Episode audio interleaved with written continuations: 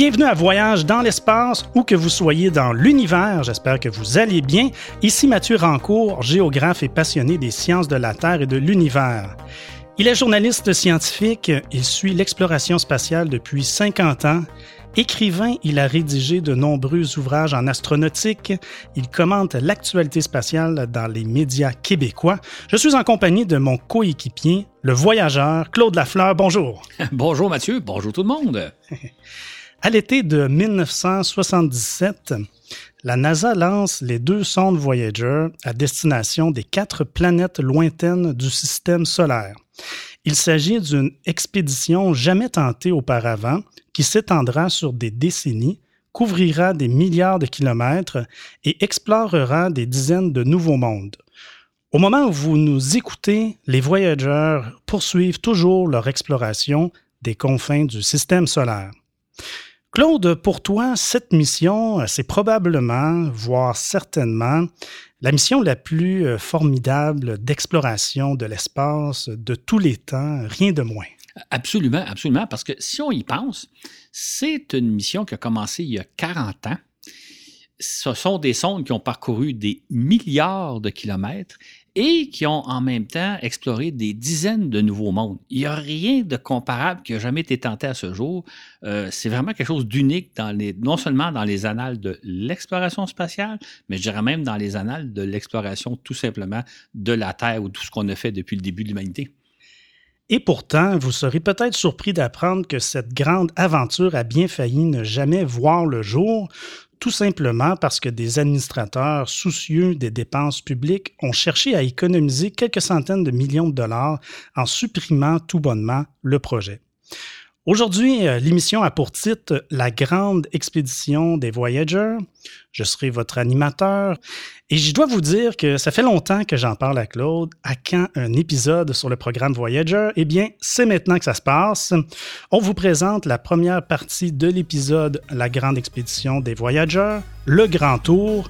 Bienvenue à bord. On vous souhaite un agréable voyage.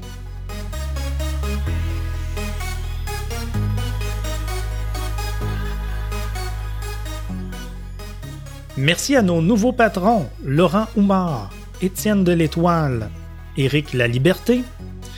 Un merci spécial à Thomas Tronchon pour sa générosité avec son don mensuel, très généreux. Et merci aussi à Jean-Simon Boivin qui nous a fait un don unique, lui, sur Patreon. C'est simple, pour le faire, on peut simplement s'abonner et se désabonner par la suite. Merci beaucoup à vous tous. Votre soutien est très apprécié. Nous vous dédions cet épisode. L'année 1969 passe à l'histoire comme étant celle où des hommes ont posé le pied sur la Lune. Fort de cet exploit, les Américains ont envisagé se rendre sur Mars dès 1986. Mais ils ont, ils ont renoncé car ça leur aurait coûté cinq fois plus cher que d'aller sur la Lune. On en parle dans notre tout premier balado Destination Mars. Mais 1969 passe aussi à l'histoire comme étant l'année où on a conçu le projet de visiter toutes les planètes géantes du système solaire. Les spécialistes des missions interplanétaires avaient en effet réalisé qu'au cours des années 80, on assisterait à une coïncidence remarquable. De quel genre de circonstances exceptionnelles s'agit-il au juste, Claude? En fait, ce que les spécialistes avaient remarqué, c'est que euh, depuis longtemps, on rêvait d'aller explorer les planètes qui sont au-delà de l'orbite de Mars, c'est-à-dire Jupiter, Saturne, Uranus, Neptune et Pluton. Sauf que ces planètes-là sont très, très loin.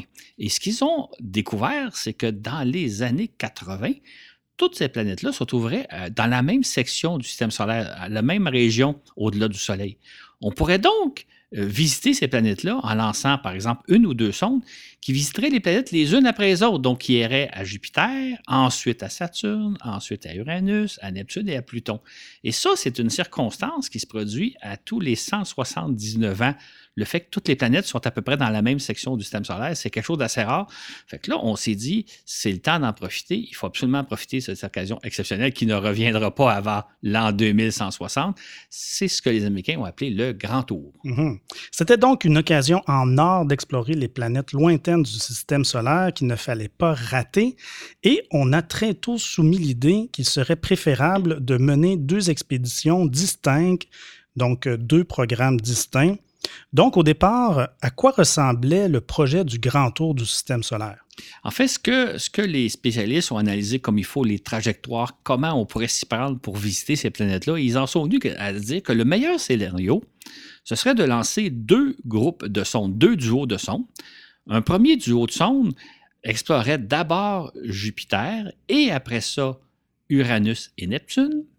Et on lancerait deux autres sondes qui, elles, iraient explorer Jupiter, Saturne et Pluton. Donc, à ce moment-là, on réaliserait le lancement de quatre sondes entre 1977 et 1979 et durant les années 80, les quatre sondes nous permettraient d'explorer très rapidement, en quelques années seulement, les cinq planètes extérieures au système solaire. Au début de l'ère spatiale, on s'est empressé de visiter la Lune, Mars et Vénus au moyen de sondes spatiales. Seulement Mercure échappait à la visite de nos sondes étant donné sa proximité d'avec le Soleil. Ensuite, on rêvait d'explorer les planètes géantes beaucoup plus grosses que la Terre. Il s'agit en effet de corps célestes très différents des petites planètes rocheuses.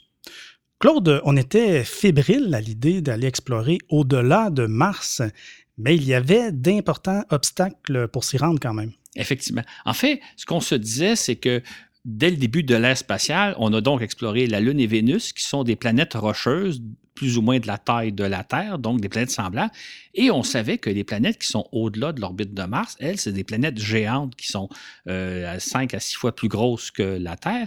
Et ce sont des boules de gaz. Donc, on se disait, ce sont des astres très différents des planètes qu'on avait explorées jusqu'à ce moment-là. On savait qu'on a découvert un nouveau genre, qu'on étudierait un nouveau genre de planète.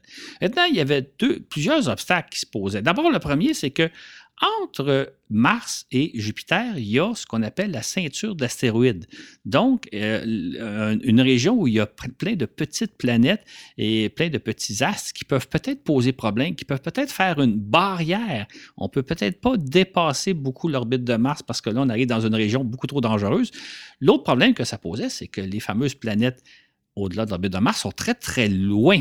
Ils sont, euh, si on pense à Jupiter, Jupiter est euh, euh, trois fois plus loin qu'aller à Mars.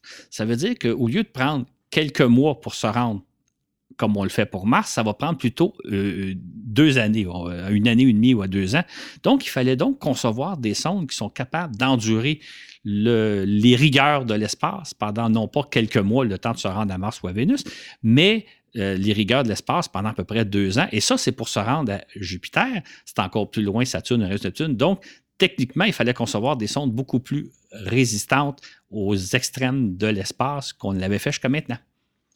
C'était quoi les obstacles finalement pour s'y rendre? C'est quel genre d'obstacles qu'on devait faire face par rapport à cette distance-là? Euh, ça crée quoi comme obstacle? D'un point de vue technique, si on y va du point de vue technique, il faut donc construire des sondes plus robustes qui vont être capables de supporter les extrêmes de température qu'on retrouve dans l'espace interplanétaire, capables de résister aux radiations, capables de résister aux particules cosmiques en tout genre qu'on risque de rencontrer, dont le vent solaire. La question aussi des communications, euh, rendues à des distances aussi lointaines, euh, ça prend des heures avant de recevoir les informations ou de les transmettre. Ce qui fait qu'on ne peut pas piloter les sondes en direct comme on le ferait si c'était en orbite terrestre. Il faut donc munir les sondes d'ordinateurs capable de faire face à toute éventualité. C'est-à-dire qu'on programme la sonde, on l'envoie et elle doit euh, euh, réagir à un environnement qu'on connaît plus ou moins bien, essayer d'être capable de réagir si jamais se pose un problème imprévu. Donc, ça demandait des capacités informatiques très développées. L'autre problème, c'était le problème de l'énergie. Quand on envoie une sonde vers euh, la Lune ou vers Mars ou vers Vénus, on peut se servir de l'énergie du soleil. On, dote la sonde de panneaux solaires là, qui sont munis de, cellules photosensibles qui transforment l'énergie solaire en électricité. Si on pense à Jupiter, qui est trois fois plus loin que Mars, elle reçoit neuf fois moins d'énergie. Ce qui fait que théoriquement, on pourrait peut-être munir les sondes de panneaux solaires neuf fois plus grands que, dans le cas des sondes martiennes, mais là, ça devient lourd et encombrant. Fait qu'il a fallu mettre au point un nouveau système qui est une qu'on appelle un générateur thermonucléaire. C'est une sorte de petite centrale nucléaire qui, qui, convertit du plutonium, l'énergie dégagée par le plutonium, en électricité.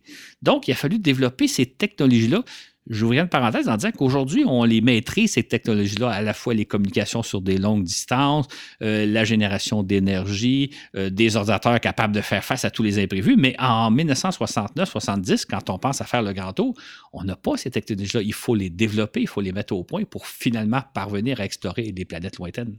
Que s'est-il donc passé entre l'orbite de Mars et de Jupiter? C'est une question euh, qu'on se pose depuis qu'on a découvert dans les années 1800 une zone peuplée d'une énorme quantité de petits astres. Peux-tu nous parler davantage de cette zone bien spéciale entre Mars et Jupiter? En, 1969-70, on, connaissait l'existence donc de ce qu'on appelle la ceinture d'astéroïdes, parce que depuis, les, depuis 1801, on avait commencé à découvrir que entre euh, donc euh, Mars et Jupiter, il y a une région où il y a des petites planètes, des petits corps célestes qui mesurent souvent quelques dizaines, quelques centaines de kilomètres euh, de diamètre, et ils sont là par milliers. En, en 1970, on avait découvert environ 3000 petite planète qui mesure environ euh, quelques dizaines de kilomètres et plus. Et on soupçonnait qu'il y en avait encore quelque chose comme 50 000 qu'on n'avait pas encore répertorié, qui mesurent au moins un kilomètre. Et on se disait, en plus, il y en a sûrement des beaucoup plus petites, de moins d'un kilomètre, de quelques dizaines de mètres de diamètre ou quelques centaines de mètres. Et donc, c'est une ceinture qui est donc au, entre Mars et Jupiter, un peu un peu comme les anneaux de, Saturne. On a tous l'image, je pense, quand on parle d'anneaux. Sauf que c'est une zone très diffuse. On ne pourrait pas la voir même si on était à l'extérieur du système solaire, mais elle est présente. Et là, ce que les ingénieurs s'inquiétaient beaucoup, c'est de dire est-ce qu'on peut envoyer une sonde qui va devoir traverser la ceinture d'astéroïdes pour parvenir jusqu'à Jupiter? Est-ce que c'est une zone beaucoup trop dangereuse, c'est-à-dire qu'il y a plein de micrométéorites qui, qui peuvent la frapper et avoir évidemment un impact catastrophique parce qu'à la vitesse où ces astéroïdes-là circulent autour du Soleil, à la vitesse vitesse à laquelle la sonde va traverser la ceinture d'astéroïdes, s'il y avait, y avait un impact, même avec euh, un, grain de sable, avec euh, un, astéroïde qui mesurait quelques grammes, ça pourrait être catastrophique. Donc, les ingénieurs s'inquiétaient de savoir est-ce que c'est possible de traverser la ceinture d'astéroïdes ou bien non, c'est beaucoup trop dangereux, on va perdre une sonde sur deux ou une sonde sur trois? C'était donc une question qu'on se posait à l'époque où on rêvait d'aller explorer Jupiter et les autres planètes un peu plus loin. Mais j'imagine que ça pouvait devenir une opportunité d'étudier la ceinture d'astéroïdes que l'on connaissait assez peu à l'époque, n'est-ce pas? Absolument. En fait, il y a l'intérêt technologique de savoir est-ce qu'on est capable de traverser la ceinture d'astéroïdes en demeurant, en, faisant que notre sonde demeure interne, indemne. Mais il y avait aussi l'aspect scientifique, c'est-à-dire que on se demandait effectivement comment se fait-il qu'entre euh, Mars et Jupiter, il y a comme une zone remplie de petits astres euh, euh, quelle est l'origine de ces astres-là? Est-ce que c'est la matière qui aurait pu former une grosse planète, mais qui ne s'est pas formée possiblement à cause de l'influence du champ gravitationnel de Jupiter? Ou au contraire, est-ce qu'il y a déjà eu un astre, une petite planète, qui a comme explosé, qui a comme été brisé en mille morceaux? Donc, dans un cas, on se disait, si c'est la matière qui aurait pu servir à, faire une planète, c'est donc la matière à partir de laquelle nos planètes se sont formées. C'est la matière primordiale du système solaire. Ça serait très intéressant de l'étudier scientifiquement. Inversement, si c'est plutôt qu'il y a déjà eu une planète, une petite planète qui a explosé, qu'est-ce qui s'est passé? Quand a-t-elle été explosée? De quelle façon? Qu'est-ce qui fait qu'elle s'est désagrégée comme là? Donc, d'une façon ou d'une autre, d'un point de vue scientifique, c'était très intéressant d'aller étudier la ceinture d'astéroïdes et en même temps de savoir est-ce qu'on peut la traverser pour se rendre jusqu'à Jupiter? Fait à l'époque où on songe au grand tour, c'est d'un point de vue très, autant scientifique que technique que la ceinture de stéroïdes nous intéresse beaucoup.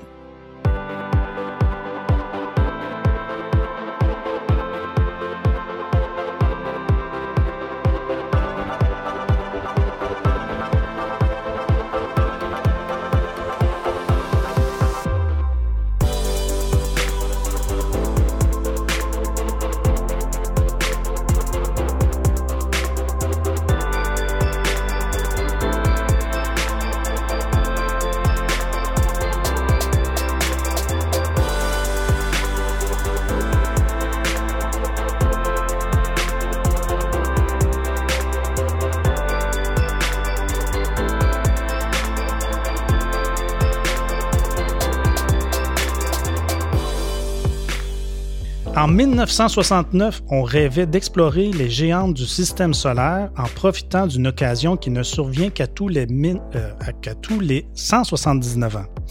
Mais il fallait d'abord résoudre nombre de problèmes techniques. Voilà pourquoi nous allons vous parler du programme Pioneer, qui a été un programme précurseur à Voyager. Claude, peux-tu nous parler des deux sondes de la NASA qui vont mettre à l'épreuve l'ensemble des technologies nécessaires pour accomplir le grand tour? Oui, absolument. Pour se situer dans notre histoire, imaginez qu'on est en 1969, on rêve d'aller faire le grand tour, donc d'aller explorer les, cinq planètes qui sont au-delà de l'orbite de, Mars. Mais on sait que techniquement, on a encore beaucoup de choses à apprendre. Et de toute façon, ces sondes-là vont être lancées vers 1977-79. Donc, on a encore du temps.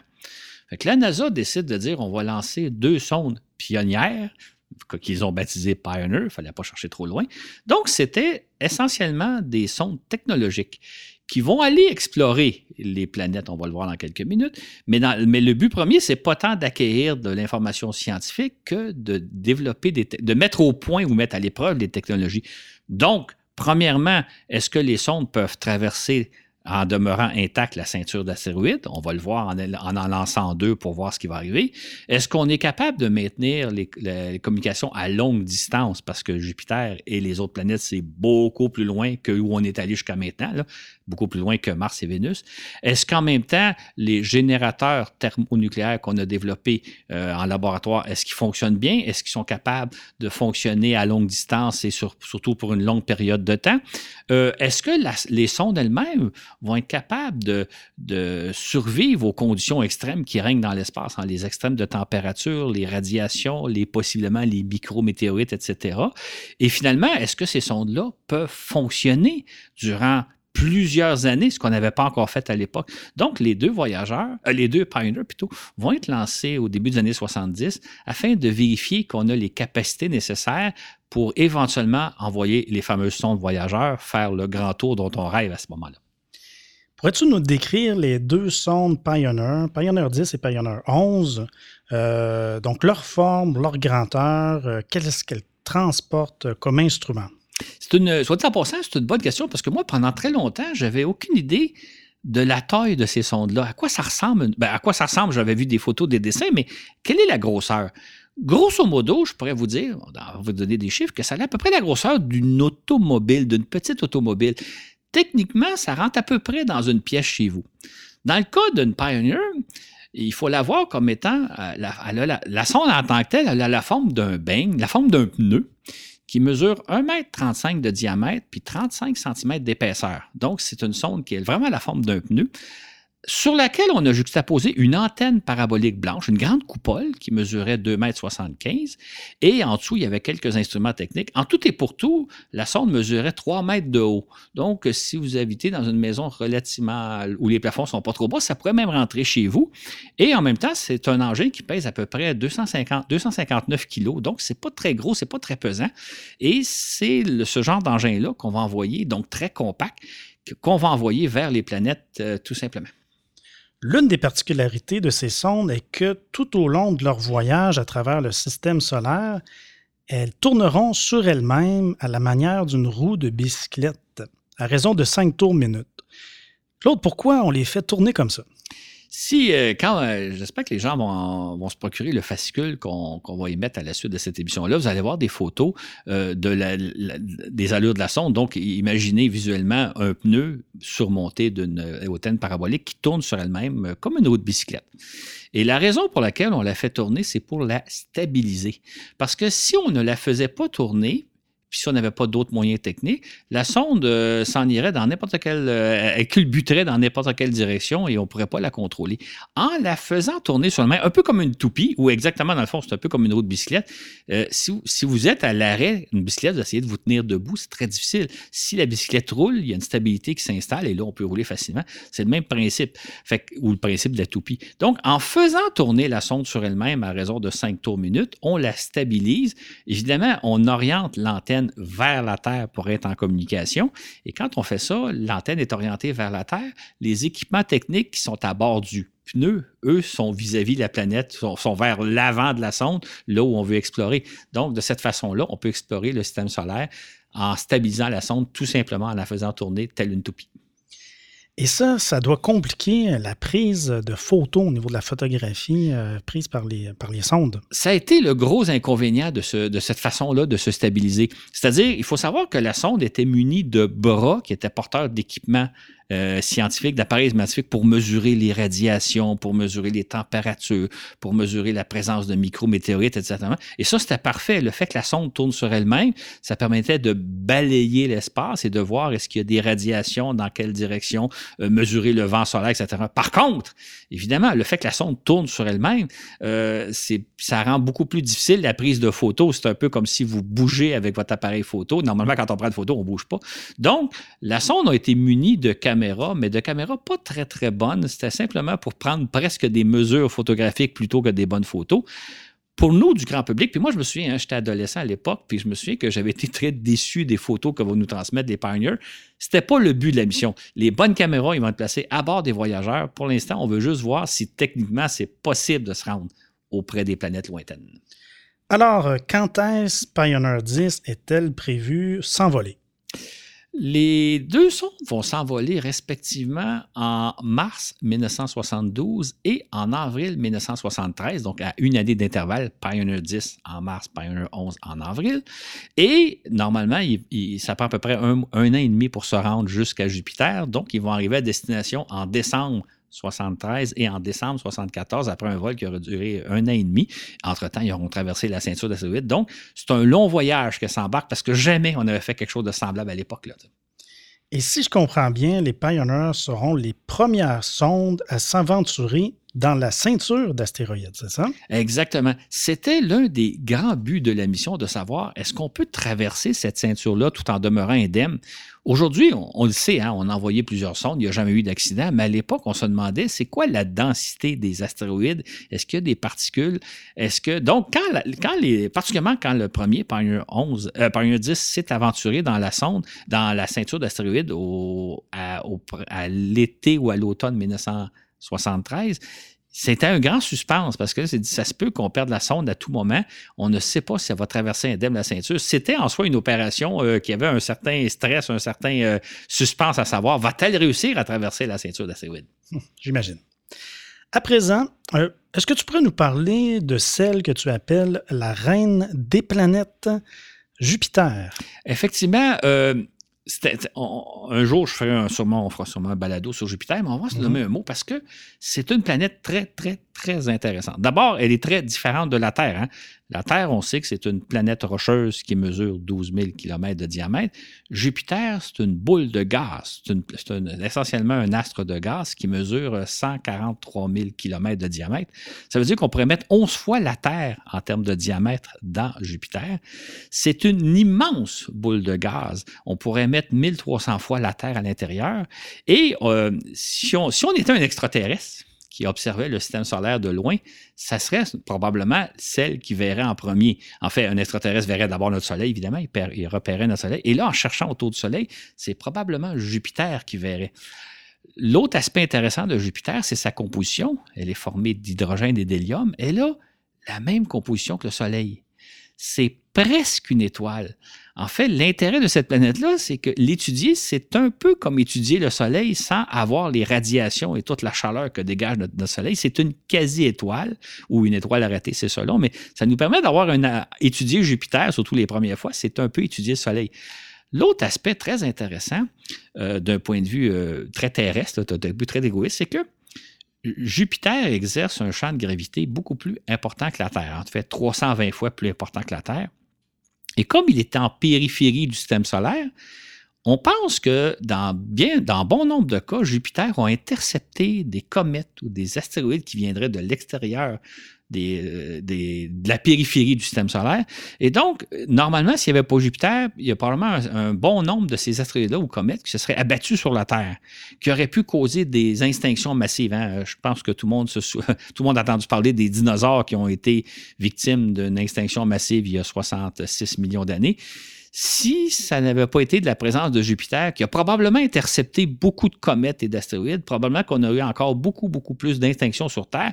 Peut-être même que la vie n'aurait jamais pu se développer sur Terre, ou en tout cas, se serait développée différemment. Ce qui fait qu'on a l'impression que c'est un peu grâce à Jupiter si on existe, nous, aujourd'hui, parce que le monde aurait été très différent si cette planète-là n'avait pas existé. Tout ça pour dire que lorsqu'au début des années 70, on, on, envisage d'envoyer des premières sondes vers Jupiter, on sait qu'on s'en va étudier un astre très intéressant, un, un astre, j'ose dire, unique dans le système solaire et qui a peut-être des découvertes intéressantes qu'on va faire aux abords de Jupiter. Et pour finir à propos de Jupiter, étant donné que c'est une géante gazeuse, toutes les parties ne tournent pas à la même vitesse hein, sur Jupiter? Exactement. Ça, c'est une caractéristique qui, est un peu surprenante quand on y pense. On sait évidemment que sur Terre, hein, la Terre fait un tour sur elle-même en 24 heures. Dans le cas de Jupiter, la planète tourne dans son ensemble en 9h55 minutes. Sauf que, entre autres, l'équateur tourne un peu plus vite. En fait, il prend cinq minutes de moins à faire un tour sur elle-même. Fait qu'imaginez si sur Terre, on avait un monde où l'équateur tourne à une vitesse différente du reste de la planète. Euh, ça changerait la géographie constamment. Et ça, c'est une caractéristique des, des, qui sont gazeux. On observe le même phénomène sur le Soleil toute la boule de gaz ne tourne pas à la même vitesse sur elle-même. Fait qu'encore là, on se demandait qu'est-ce qu'on va observer dans l'atmosphère de Jupiter, compte tenu que tout ne tourne pas à la même vitesse, contrairement à ce qu'il y a sur Terre? OK. Maintenant, en quoi Jupiter est-elle importante pour les voyages dans le système solaire? Ça, c'est une autre. Là, c'est l'aspect plus technique, l'intérêt de Jupiter. C'est que ce que les chercheurs avaient euh, observé, ce que les spécialistes de la navigation interplanétaire avaient observé, c'est que on pourrait se servir de Jupiter pour se propulser vers les autres planètes. Je m'explique un peu. Si vous voulez vous rendre, mettons, à Saturne, euh, vous devez donc traverser et franchir une distance qui est à peu près d'un milliard et demi de kilomètres. Ça va prendre beaucoup de temps. Par contre, on peut se servir de la gravité de Jupiter pour s'accélérer. L'idée, c'est la suivante. Vous envoyez une sonde de la Terre vers Jupiter, vous passez près de Jupiter. Ce faisant, vous allez acquérir de la vitesse parce que vous allez être attiré par Jupiter. En fait, quand vous vous approchez de Jupiter, c'est comme si vous tombiez sur Jupiter. Mais l'idée, c'est pas de tomber sur la planète, mais de passer juste, juste à côté, de sorte que vous allez acquérir de la vitesse, ce qui va vous permettre de vous rendre à Saturne beaucoup plus rapidement. C'est ce qu'on appelle l'assistance gravitationnelle. gravitationnelle. Merci Mathieu, je cherche mes mots des fois. C'est facile, je l'ai sous les yeux. fait que c'est ce qu'on appelle l'assistance gravitationnelle d'une planète. Et dans le cas de Jupiter, c'est particulièrement intéressant parce que c'est une grosse planète, fait qu'elle va vous donner un gros air d'aller. Ensuite, vous pouvez faire la même chose avec Saturne. Vous vous approchez de Saturne et là, vous allez bénéficier de l'assistance gravitationnelle de Saturne pour vous rendre à Uranus. Et ensuite, vous passez près d'Uranus, vous allez profiter de l'assistance gravitationnelle d'Uranus pour vous rendre à Neptune, et ainsi de suite. Et c'est exactement ça le principe du grand tour. C'est que vous allez pouvoir très rapidement, en une quinzaine d'années, accéder aux, cinq planètes qui sont à l'extérieur de l'orbite de Mars grâce à l'assistance gravitationnelle des unes et des autres. Maintenant, il faut évidemment, quand vous bénéficiez de l'assistance gravitationnelle d'une planète, que quand vous allez arriver à l'orbite de l'autre, l'autre planète soit aussi au rendez-vous. Et c'est pour ça que c'est une circonstance assez exceptionnelle qui arrive à peu près à tous les 179 ans, c'est-à-dire que vous pouvez passer d'une planète à l'autre, alors qu'en temps normal, ben, vous ne pourrez pas nécessairement passer d'une planète à l'autre. C'est ça l'idée du grand tour, c'est de bénéficier de la gravité de chacune des planètes pour l'explorer jusqu'à Pluton. Cela dit, il y avait un risque important que craignaient les ingénieurs de la NASA à propos de Jupiter. C'était son champ de radiation qu'on comprenait mal à l'époque. Absolument. En fait, on, euh, sait que, la Terre possède un champ de radiation, les ceintures de Van Allen qu'on avait découvert au début de l'ère spatiale, et on savait que Jupiter avait aussi un champ de radiation beaucoup plus intense. Euh, des dizaines de fois, peut-être même une centaine de fois plus intense que celui de la Terre. On ne le savait pas à l'époque, au début des années 70, lorsqu'on a lancé les Pioneers. Donc, on se disait, euh, il y a un champ de, euh, de radiation qui est assez intense et une des conséquences, c'est que les radiations peuvent détruire les circuits électroniques de la sonde.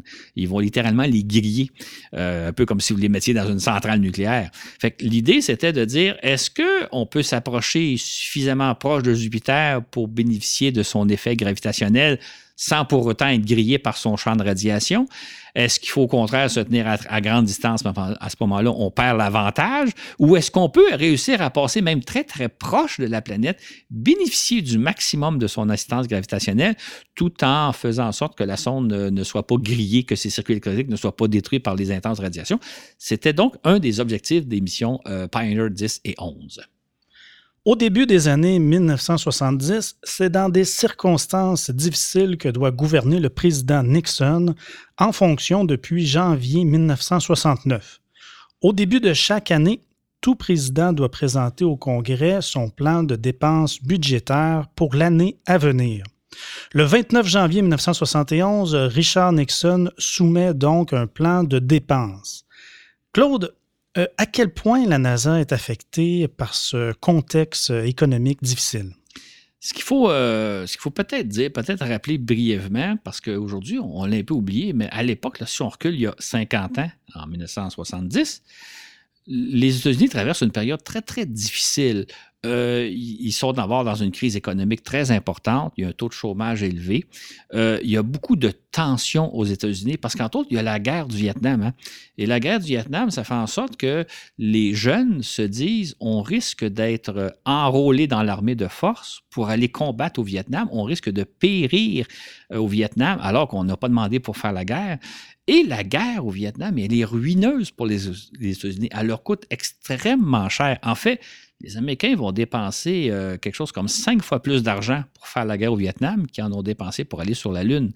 Donc, les États-Unis sont dans une situation très, très difficile. Et là, euh, l'administration Nixon, qui est donc en poste depuis janvier 69, elle, elle doit procéder à des ajustements budgétaires, à des coupures budgétaires, à des choix très difficiles.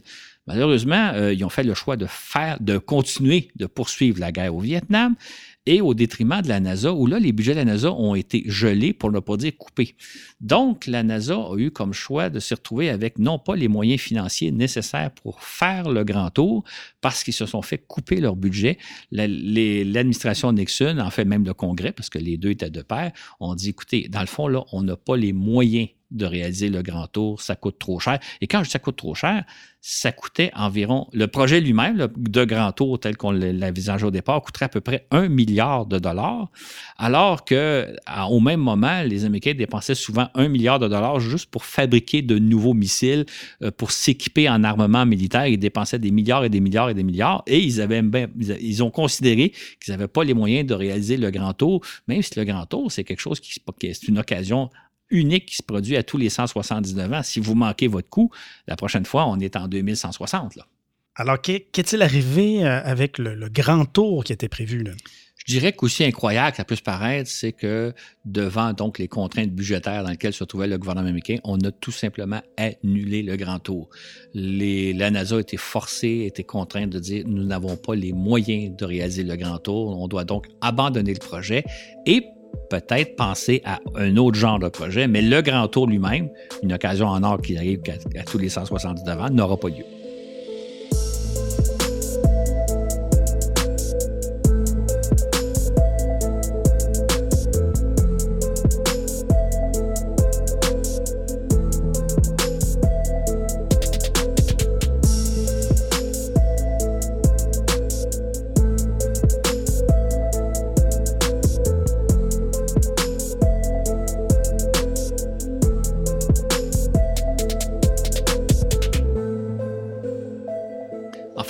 Qu'il faut dire, hein, c'est que dans le fond, en 1971, début 72, la NASA était contrainte d'abandonner le projet Grand Tour, mais les gens se disaient, ça n'a pas d'allure, c'est une occasion qui arrive à tous les 179 ans, on peut pas passer à côté. Fait qu'ils ont reformulé le projet pour le rendre beaucoup, pour qu'il coûte beaucoup moins cher. En fait, le projet Voyageur, à l'origine, coûtait environ 300 millions de dollars, le tiers de ce qu'aurait coûté le Grand Tour.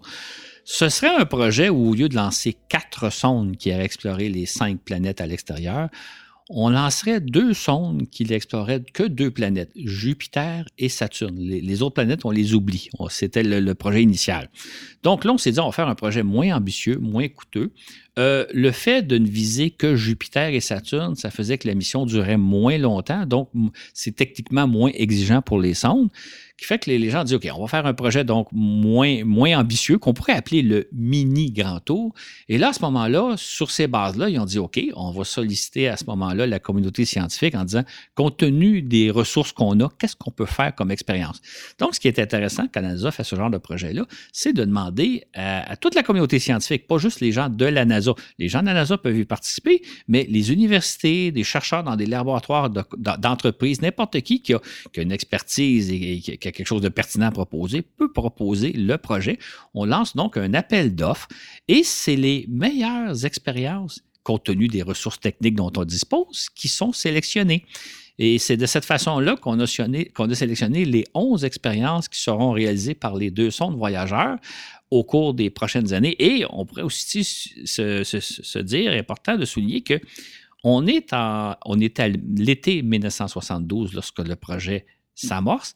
Et on sait qu'on doit lancer les sondes à l'été 1977. On a donc exactement quatre ans pour le réaliser et pas plus.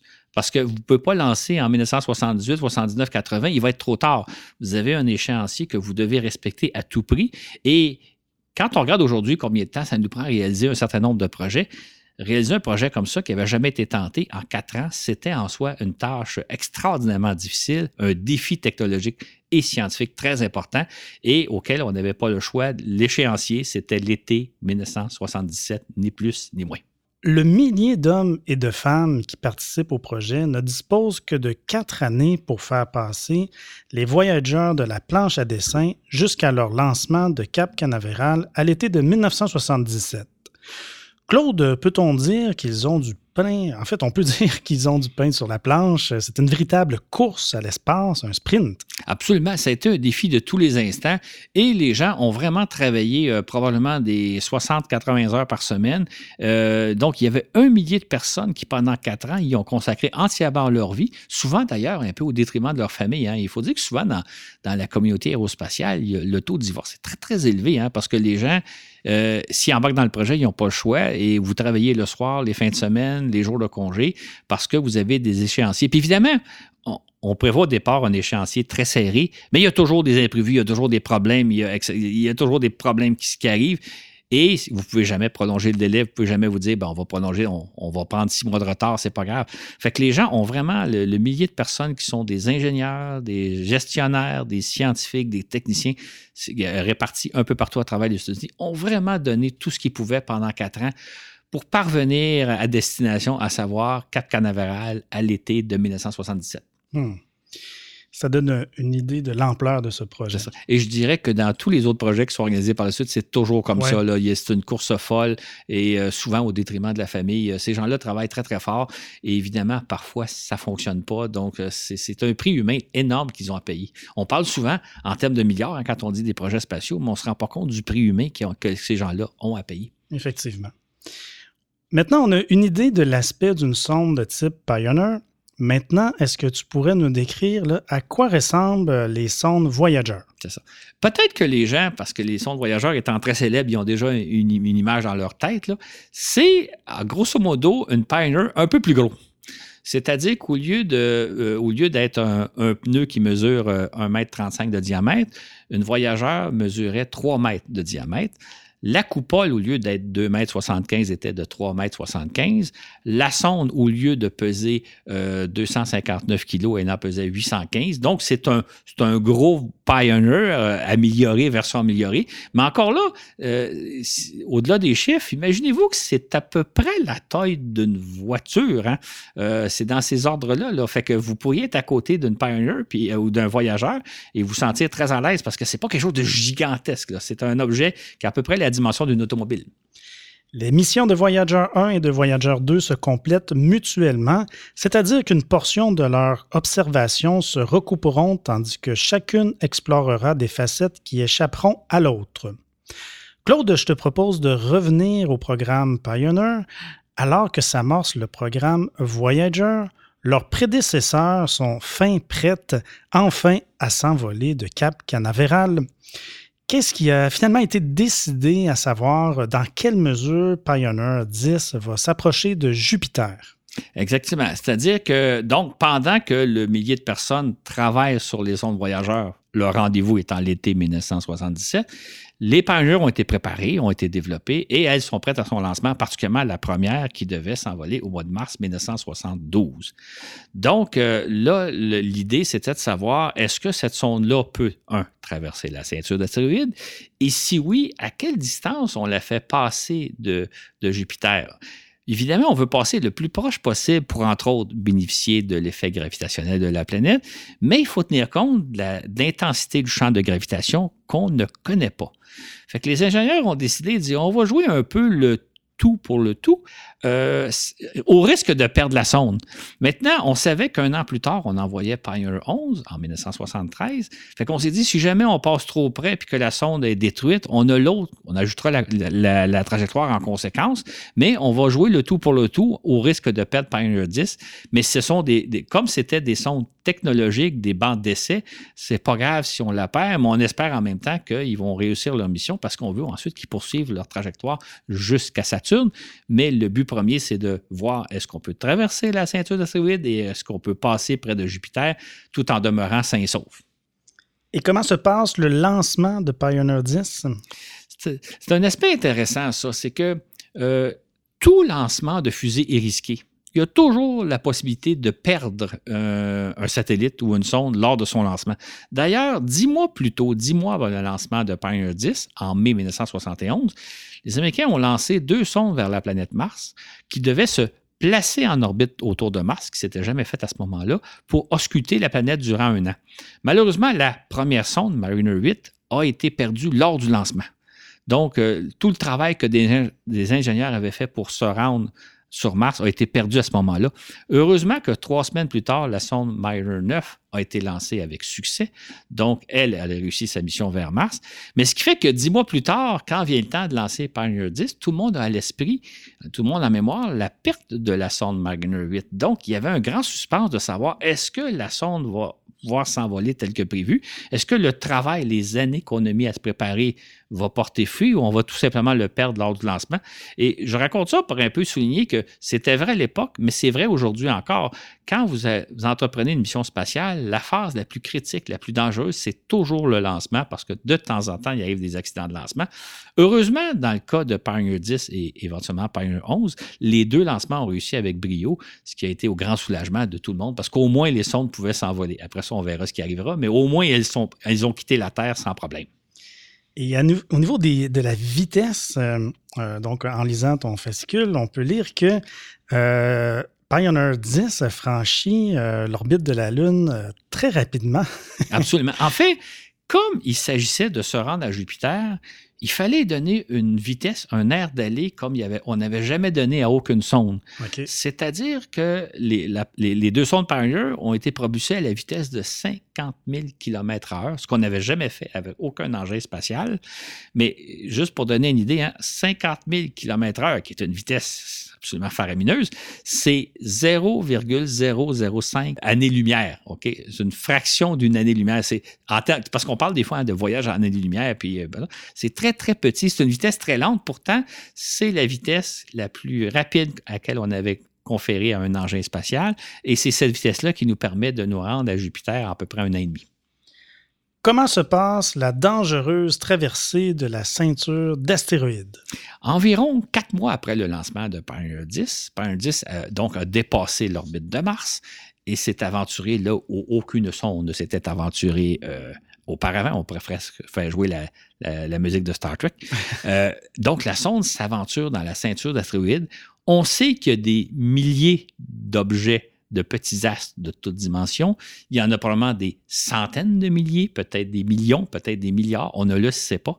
Fait que là, la sonde traverse et on se demande si elle ne sera pas percutée à tout moment par un, débris qui pourrait avoir la, taille d'un boulon, qui pourrait avoir la taille d'un grain de sable, ou même un objet, un caillou, une pomme de terre ou quelque chose de plus gros. Évidemment, plus les objets sont gros, moins il y en a, plus ils sont petits, plus il y en a. Donc, il y a plus de chances d'être frappé par un grain de sable que par euh, un astre de 100 km de diamètre, mais on ne le sait pas.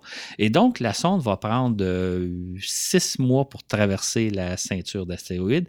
Et ce qu'elle va découvrir, c'est que il y a moins de débris qu'on pensait. Il y a moins de petits astres. Particulièrement, les petites particules sont beaucoup moins nombreuses qu'avant. C'est une région assez propre malgré tout, même s'il y a des milliers de corps célestes, il n'y en a pas des millions, puis il n'y en a pas des milliards.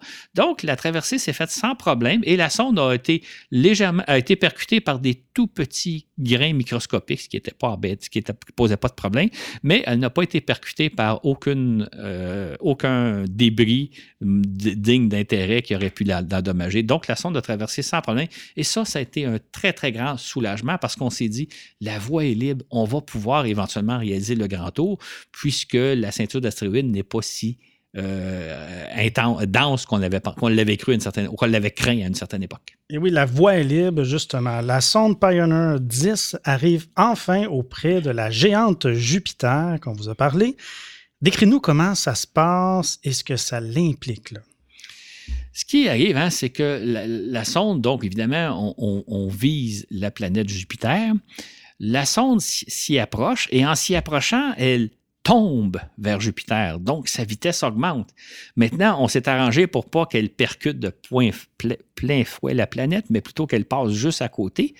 Et là, évidemment, plus la sonde s'approche, plus on mesure le champ de radiation, plus on réalise qu'il est même plus important que ce qu'on pensait. Maintenant, comme, c'était une sonde technologique dont on pouvait risquer la vie, on s'est dit, on continue pareil, on change pas la trajectoire. Fait que la sonde est passée près de la planète en prenant le maximum de mesures possibles. Ces instruments à bord ont mesuré justement l'intensité des radiations, la, présence de particules. Est-ce qu'il n'y aurait pas non plus des microsatellites autour de la planète? Qu'est-ce qu'il y a autour de Jupiter? Et on s'approche de Jupiter. Et la sonde va aussi prendre des photos. Des photos de pas très bonne qualité, mais qui, sont quand même meilleures que les photos qu'on avait à, l'aide de nos télescopes, ce qui nous a donné un premier aperçu de ce que c'est l'environnement Jupiter. Et donc, la sonde va passer juste à côté de la planète, va passer à l'intérieur de la ceinture de radiation. Elle va mesurer que la ceinture, les radiations sont même un peu plus intenses qu'on l'avait prévu, mais les circuits électroniques de la sonde ont résisté, ce qui fait qu'on savait déjà qu'on pouvait profiter de l'assistance gravitationnelle de la planète sans trop de problèmes. Et donc, elle est passée à toute vitesse. Elle a réussi parfaitement sa mission. Et encore là, ça a été un extrême soulagement. Et là, euh, il ne s'agissait pas de passer autour de la planète juste pour le plaisir de la chose, il s'agissait de prendre la destination pour se rendre, euh, continuer au-delà du système solaire. Et c'est à ce moment-là, soit dit en passant, le fait de tomber vers Jupiter a plus que doublé la vitesse de la sonde. On est parti avec une vitesse de l'ordre de, de, de 50 000 km/h. En arrivant aux abords de Jupiter, on allait à la vitesse de 120 000 km/h. Ça veut dire qu'on a plus que doublé notre vitesse sans dépenser une seule goutte d'énergie, ce qui était de superbe. Et ça, ça l'a permis à la sonde, ça a fait en sorte que euh, Pioneer 10 est devenu la première sonde qui éventuellement va quitter le système solaire. Tout compte fait, Pioneer 10 accomplit sa mission avec éclat, bien au-delà de toute espérance. Pourrais-tu nous parler maintenant euh, du départ de Pioneer 11? Un an plus tard, donc en avril 1974, non, 74, euh, oui, on, 60, euh, euh, non, 73, on lance la sonde Pioneer 11 qui donc suit les traces de Pioneer 10. Et là, à ce moment-là, on a une double mission. On sait qu'on peut traverser sans trop de problèmes les ceintures d'astéroïdes. De, on sait qu'on peut s'approcher de Jupiter sans trop de problèmes. Et là, l'idée, ça va être d'aller vers Saturne. Mais il y a un problème à ce moment-là, on n'est pas encore en phase de grand tour. Les planètes ne sont pas alignées correctement. Ce qui fait que ce qu'on va faire, c'est que la sonde va, aborder la planète en passant sous la planète Jupiter, va monter le long de l'équateur pour, finalement atteindre le pôle nord de la planète. La sonde va littéralement faire un demi-tour. Elle vient de la Terre, elle passe près de Jupiter et là, elle contourne la planète et revient vers la Terre en quelque sorte, revient en direction du Soleil en passant par-dessus le système solaire. Et ça, ça là, à ce moment-là, elle explore une région qu'on n'a jamais explorée. On n'est jamais allé au-dessus du Soleil. On est toujours resté au niveau de l'équateur solaire, si je peux dire. Donc, la sonde va traverser le système solaire d'un bord à l'autre en passant par-dessus le pôle nord du Soleil. Donc, une trajectoire qui n'a jamais aucune sonde qui a suivi, parce qu'habituellement, une sonde poursuit sa trajectoire à peu près en ligne droite. Elle passe vers la planète et elle continue tout droit. C'est ce que Pioneer 10 avait fait. Dans le cas de, dans le Pioneer 11, elle a fait un demi-tour et elle est revenue vers l'intérieur du système solaire pour aller rejoindre Saturne qui se trouve de l'autre côté du Soleil. Ça va prendre cinq ans avant de traverser euh, avant de, parvenir jusqu'à Saturne. Et ce qui est intéressant, c'est que à ce moment-là, la sonde montrait qu'elle était capable de, de, fonctionner dans l'environnement interplanétaire durant de très nombreuses années. Pioneer 10 avait fonctionné très bien pendant au moins deux ans et ensuite elle continuait sa route. Pioneer 11 faisait la démonstration qu'elle était capable même de fonctionner pendant sept ans, le temps de se rendre à Jupiter pour ensuite se rendre à Saturne. Donc, ça pavait la voie encore là aux, missions voyageurs de montrer que nos sondes sont capables de résister aux conditions extrêmes de l'espace. Étant donné sa trajectoire inusitée, c'est le moins qu'on peut dire, Pioneer 11 abordera Saturne par le dessus, Durant sa longue traversée interplanétaire de 1975 à 1979, les responsables de la mission discutent intensément de la distance à laquelle ils l'enverront frôler la planète. Parmi plusieurs plongeons possibles, deux trajectoires euh, soulèvent les passions. Est-ce que tu peux nous en parler, Claude? Absolument. Imaginez un peu la scène. Vous avez une sonde qui est donc euh, euh, à haute altitude au-dessus du Soleil et elle s'en vient vers Jupiter, euh, vers Saturne plutôt. Et là, vous avez le choix de la faire passer à quelle distance?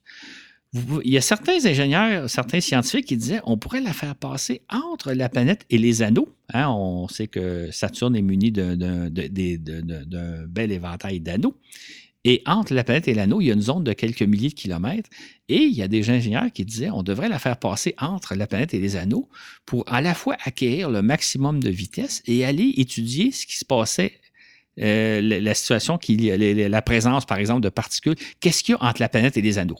Par contre, d'autres ingénieurs se disaient c'est extrêmement risqué parce qu'on ne sait pas si entre la planète et les anneaux, il n'y a pas quand même des particules. Et à la vitesse où la sonde va passer, euh, la moindre collision va être fatale. D'autres préconisaient d'aller donc de jouer de la prudence et de dire on va passer un peu plus loin, on va passer au-delà des anneaux, dans une zone où on pense qu'il n'y a rien, pour éviter que la sonde soit détruite par l'impact.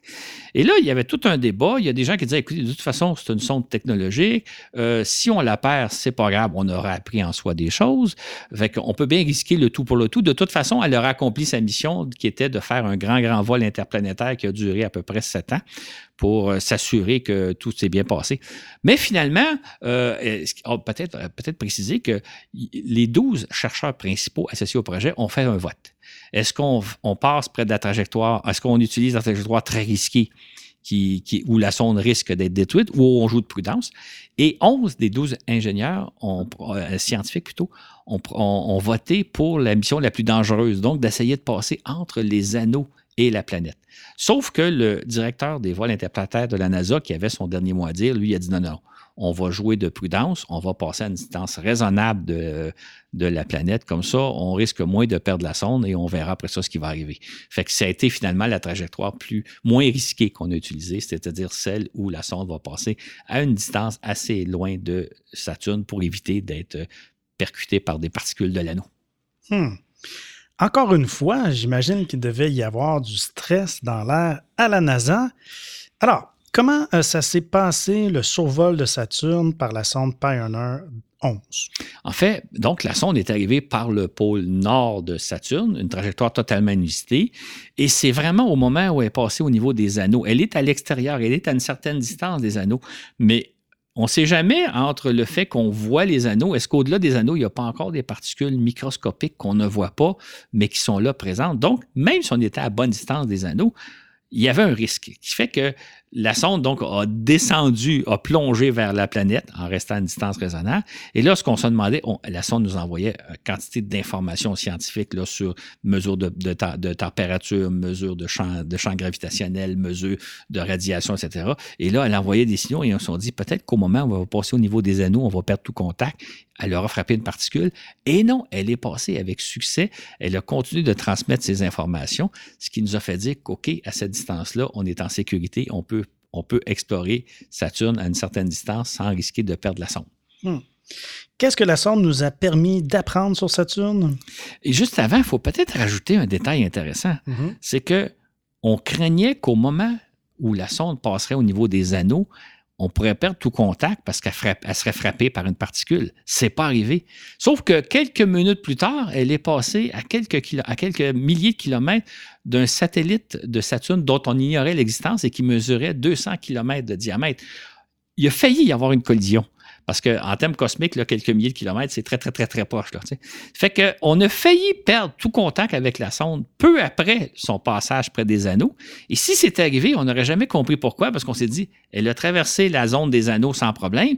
Et je ne sais pas, cinq ou dix minutes plus tard, on a perdu tout contact parce qu'on a découvert qu'il existait un satellite de, Saturne dont on n'avait pas encore, qu'on n'avait pas repéré, qui mesure 200 km de diamètre, et il a presque failli avoir une collision. Hmm. Ce qui fait que si c'était arrivé, les ingénieurs n'auraient jamais compris qu'est-ce qui s'est passé, qu'est-ce qui fait que la sonde a, on a perdu tout contact avec la sonde parce qu'il y a eu une collision totalement inattendue.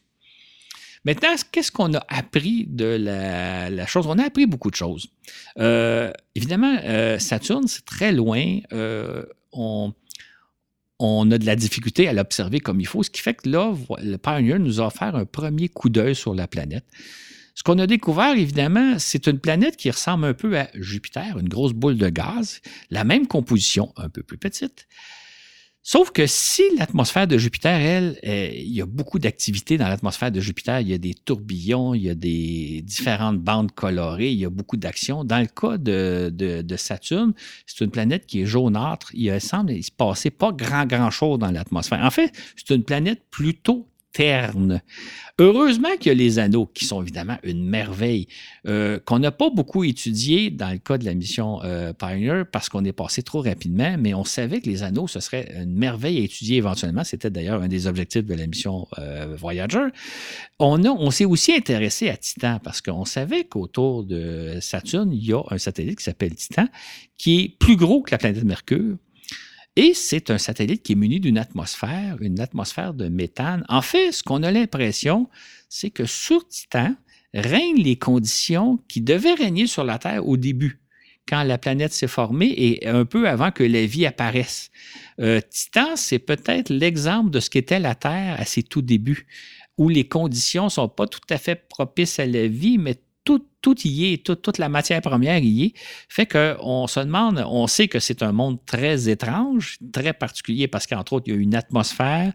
C'est un monde de méthane, il y a des lacs de méthane, il y a toutes sortes de composés chimiques qui sont propices à la vie. D'ailleurs, peut-être peut-être qu'il y a une forme de vie qui s'est développée sur Titan, mais on ne le sait pas encore. Ce qui fait que là, dans le cas de Pioneer, c'était notre premier coup d'œil à Titan qui nous a, nous a montré que c'était effectivement un as entouré d'une atmosphère opaque, donc on ne voit pas la surface. Et on s'est dit, ben ça, c'est l'objectif de la mission Voyageur. On va aller, entre autres, après avoir exploré euh, Jupiter, on va aller explorer Saturne et, entre autres, Titan pour voir un peu qu'est-ce qu'on peut apprendre à propos de Titan. C'était un des objets très intéressants à étudier. Non seulement Pioneer 10 et 11 ont accompli avec brio leur mission, et bien au-delà de tout ce qu'on pouvait espérer d'elles, mais le fait qu'elles n'aient rencontré aucun obstacle redoutable ouvre grande la voie aux sondes Voyager 1 et 2, un peu partout à travers les États-Unis, le millier de personnes qui a travaillé d'arrache-pied pendant quatre années remportent leur pari à l'été de 1977, lorsque deux fusées expédient sans problème les deux voyageurs vers le grand tour du système solaire. Nous y sommes. Claude, euh, comment se passe le décollage des deux sondes jumelles? Encore là, on a eu affaire à une course contre la montre pour être fin prêt, comme je le disais tantôt, pour l'été 77. tout a été prêt. Encore là, l'étape du lancement, c'est toujours risqué. Moi, je me souviens, j'ai suivi les lancements de la télévision à ce moment-là. Euh, on espère que d'abord, les sondes doivent s'envoler au moment prévu parce que s'ils attendent trop, la fenêtre de lancement va être terminée, va être fermée, qui fait que, évidemment, il y a toujours la possibilité d'un accident de lancement. Mais non, les deux sondes ont été lancées telles que prévu. En fait, ce qui est un peu amusant, c'est que c'est pas Voyageur 1 qu'on a lancé en premier, mais c'est Voyageur 2. Elle, elle est partie le 20 août 1977 et la sonde Voyageur 1 va partir deux semaines plus tard. Maintenant, la sonde Voyageur 1 était placée sur une, sur une trajectoire un peu plus directe, ce qui fait qu'en cours de route, elle va dépasser Voyageur 2 et va accomplir sa mission avant Voyageur 2, ce qui fait qu'on on a lancé les sondes dans le désordre, mais sachant très bien que Voyageur 1 serait la première à réaliser toutes les autres, opérations, et c'est pour ça qu'on les a lancées à, l'inverse de ce qu'on aurait pu s'attendre en temps normal. Mmh, OK, détail intéressant ici. Le 5 avril 1978, la NASA fait face à une crise majeure lorsque le récepteur radio de Voyager 2 cesse de fonctionner. Puis, il découvre avec stupeur que le second récepteur, celui de réserve, est défaillant. Il va sans dire que sans eux, tout contact avec la sonde serait perdu. Claude, euh, la mission Voyager 2 est en péril à ce moment-là. Absolument. En fait, ce qu'il faut raconter, et on ne soupçonne pas ça, nous, là, mais une sonde spatiale, c'est un robot. Hein? C'est un robot mais pas tout à fait comme nous montre la science-fiction avec deux bras, deux, deux, jambes et tout le kit, mais c'est véritablement des robots. Et ce sont des robots qui ont leur propre caractère, leur propre personnalité. C'est-à-dire que les deux sondes qui sont censées être identiques parfaitement ne le sont pas. Chacune a un petit peu sa façon de fonctionner, chacune a ses, sensibilités, ses forces, ses faiblesses, et les ingénieurs doivent apprendre à composer avec chacune des sondes. Donc, ils ont leur caractère, leur personnalité. Et dans le cas, des deux voyageurs, euh, ce que les, les, ingénieurs ont constaté, c'est que Voyageur 2 était beaucoup plus capricieuse, beaucoup plus sensible que Voyageur 1. En fait, cette sensibilité-là, d'un point de vue technique, elle s'explique, c'est que les sondes sont munies de systèmes qui donc mesurent leur environnement et qui, dans certaines situations, vont réagir par exemple, se placer en mode de sauvetage automatique, euh, euh, changer leur orientation si jamais il y a certains problèmes. Donc, les sondes sont munies de capacités pour réagir à l'imprévu. Sauf que de la façon dont elles sont euh, programmées, elles sont parfois un peu trop sensibles. Elles réagissent trop à certaines circonstances qui ne sont pas dangereuses. Donc, les ingénieurs doivent les désensibiliser un peu. Et par contre, il ne faut pas non plus trop les désensibiliser parce qu'il faut que la sonde puisse réagir en cas de véritable problème. Ce qui fait que chacune des sondes a son caractère, sa personnalité. Dans le cas de Voyageur 2, dont Voyageur 2 a donné beaucoup de fil à retordre aux ingénieurs. Il y a eu toutes sortes de problèmes dès le départ. En fait, les, ingénieurs ont été vraiment tenus en haleine. Il y a toujours quelque chose qui ne fonctionne pas. Il y a toujours quelque chose. Jusqu'à ce que, huit mois après son lancement, donc en avril 1978, arrive un incident majeur, c'est-à-dire que soudainement, les ingénieurs perdent le contrôle, perdent le contact avec la sonde. Le récepteur radio de la sonde ne fonctionne pas. Heureusement, il y en a un de réserve. Il y a un deuxième récepteur. Et là, ils le mettent donc en. Le, deux récepteurs-là rentrent en fonction. Et là, ils se rendent compte que lui aussi fonctionne mal. En fait, lui fonctionne, disons, à moitié, alors que le premier a complètement cessé de fonctionner. Or, évidemment, on comprend que si la sonde perd ses deux récepteurs radio, ça veut dire qu'on perd tout contact avec la sonde, la mission est terminée. On, a un débris dans l'espace qui n'est plus capable de rien faire. Donc, les ingénieurs sont vraiment euh, au bout de leur chaise en se disant on a perdu le premier récepteur, on a des problèmes avec le deuxième, est-ce qu'on peut trouver moyen d'arranger les choses? Et finalement, en, faisant preuve de beaucoup d'astuces, ils réussissent à effectivement reformater le récepteur numéro 2 pour finalement le, rendre fonctionnel. Sauf que là, on est au début de la mission, ça fait huit mois que Voyageur est parti, et là, on sait qu'on a désormais plus qu'un seul récepteur, parce qu'il n'y en a pas un troisième, il y, en avait deux, le principal et le réserve. On a perdu le, récepteur de, principal maintenant, on y a juste le réserve, et on sait que la mission, euh, que Voyageur 2 a une très, très longue mission, a des années de mission devant elle, on n'a plus qu'un seul récepteur, et comme le premier est tombé en panne, ben, ça se peut que le deuxième tombe en panne éventuellement. J'ouvre ici une parenthèse. jamais à l'époque on se serait attendu que 40 ans plus tard, c'est-à-dire que de nos jours, ce récepteur-là fonctionne encore. On est encore en contact avec Voyageur 2. Ça veut dire que si le premier récepteur a, lâché après quelques mois de vol, le deuxième, le seul et unique qui reste à bord, lui fonctionne encore 40 ans plus tard, ce qui est extraordinaire et c'est ce à quoi on ne se serait pas attendu à l'époque. C'est ainsi que la fabuleuse mission d'exploration des planètes lointaines du système solaire s'amorce, ce que nous vous raconterons dans, la deuxième partie du balado, la grande expédition des voyageurs.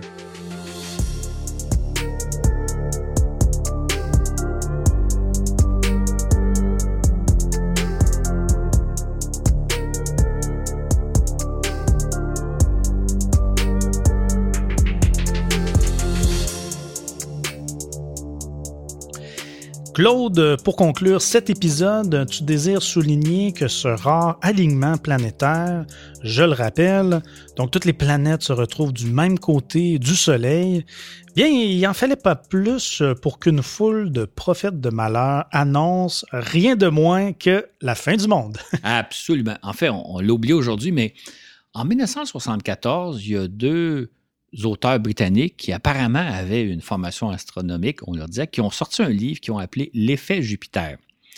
Et ce qu'eux ont inventé comme effet Jupiter, c'est de dire, écoutez, au mois de mars 1982, toutes les planètes du système solaire, les neuf planètes vont être du même côté du Soleil. Ils vont toutes être alignés du même côté du Soleil, ce qui va créer un déséquilibre. Euh, le système solaire va être totalement déséquilibré et là, il va arriver de grandes catastrophes sur Terre. Et ce livre-là a fait sensation à l'époque. Et d'ailleurs, là, il y a plein de gens qui s'en sont emparés de l'effet de Mars, euh, de Jupiter plutôt, pour annoncer toutes sortes de catastrophes. Or, les astronomes, eux, ont dit non, non, écoutez, là, sont totalement dans le champ, là, ça n'arrivera pas pour plusieurs raisons. Première des choses qu'il faut savoir, c'est que le, le Soleil, le Soleil à lui tout seul, représente 99,85% de la masse de toute la matière du système solaire. Les planètes, elles, elles représentent 0,35, 1,35% 0,135% de la masse du système solaire. Donc, c'est infime. OK? Il n'y aura pas de conséquences. Le Soleil, euh, étant donné sa masse, n'est euh, pas influencé par le fait que toutes les planètes sont du même côté ou peu importe.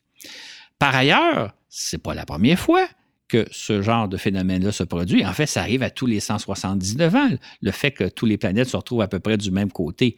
Donc, c'est arrivé par le passé, il n'y a eu aucune conséquence, il n'y a pas de raison qu'il y ait des, euh, des effets.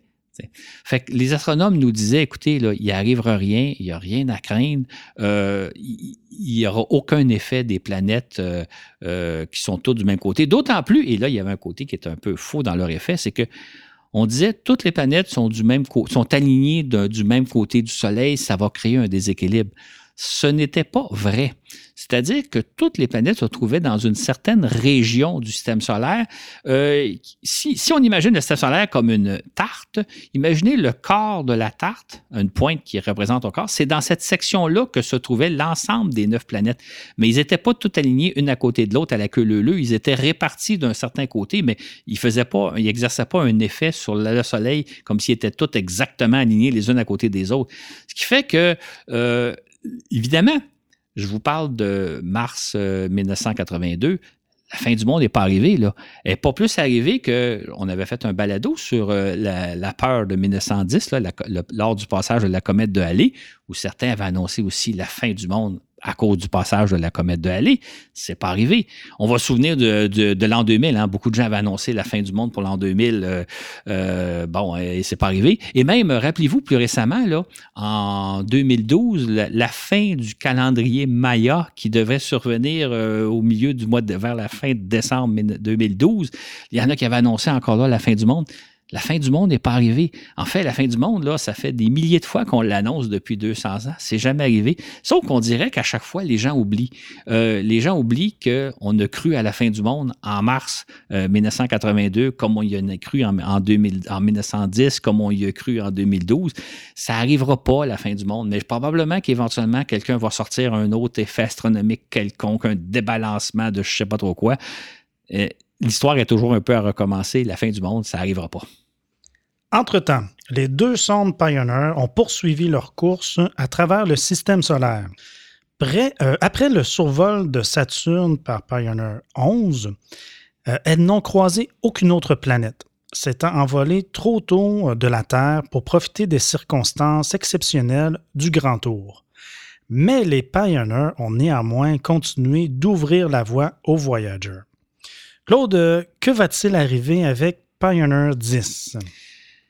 Suite à son passage auprès de Jupiter, euh, Pioneer 10 a continué sa course à peu près en ligne droite et euh, en direction de la planète, euh, de l'étoile Aldébaran, auquel elle devrait passer dans à peu près 2 millions d'années. Entre-temps, la sonde nous a transmis des informations jusqu'en 2002. Fait que la sonde est partie en 1972, a transmis des informations pendant une trentaine d'années, montrant à quel point c'était une sonde de très bonne qualité. Donc, la sonde actuellement se dirige dans une certaine direction vers l'étoile Aldébaran. Et euh, évidemment, aujourd'hui, on n'a plus de contact depuis près, près d'une vingtaine d'années maintenant, mais on sait qu'elle existe. Qu'en est-il pour Pioneer 11 maintenant? Quant à Pioneer 11, elle, on, le dit un peu plus tôt, elle le fait comme demi-chemin. Après avoir passé à Jupiter, elle est allée dans la direction opposée pour passer près de Saturne. Et ensuite, elle a continué sa course. La sonde nous a transmis des informations jusqu'en 1995, donc une durée de vie un petit peu plus courte que Pioneer 10. Mais elle se dirige actuellement vers la constellation du Sagittaire, c'est-à-dire que c'est en direction du centre de notre galaxie. Maintenant, euh, la distance est tellement grande que jamais elle va arriver au centre de la galaxie, d'autant plus qu'au maintenant, on n'a plus d'informations.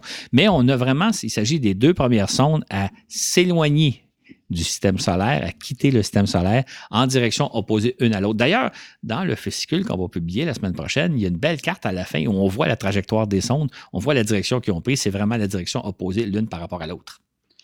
Et bien sûr, pendant ce temps, les voyageurs ont réalisé leur fabuleuse mission d'exploration, comme nous le relaterons dans le prochain balado. Merci Claude pour cette belle émission qui, je pense, en aura fait rêver plusieurs. Je l'espère et attendez de voir la suite parce que dans la prochaine émission, on va découvrir des dizaines de nouveaux mondes. C'est ce qui met fin à cet épisode. Je vous rappelle que nous sommes à présent un balado mensuel. On publie à présent nos épisodes le premier dimanche de chaque mois. Je vous rappelle également qu'on a une page Facebook. Je vous invite à aimer notre page. Et on a une page Patreon, patreon.com oblique voyage dans l'espace. Un grand merci à tous nos patrons qui nous ont encouragés. C'est très apprécié.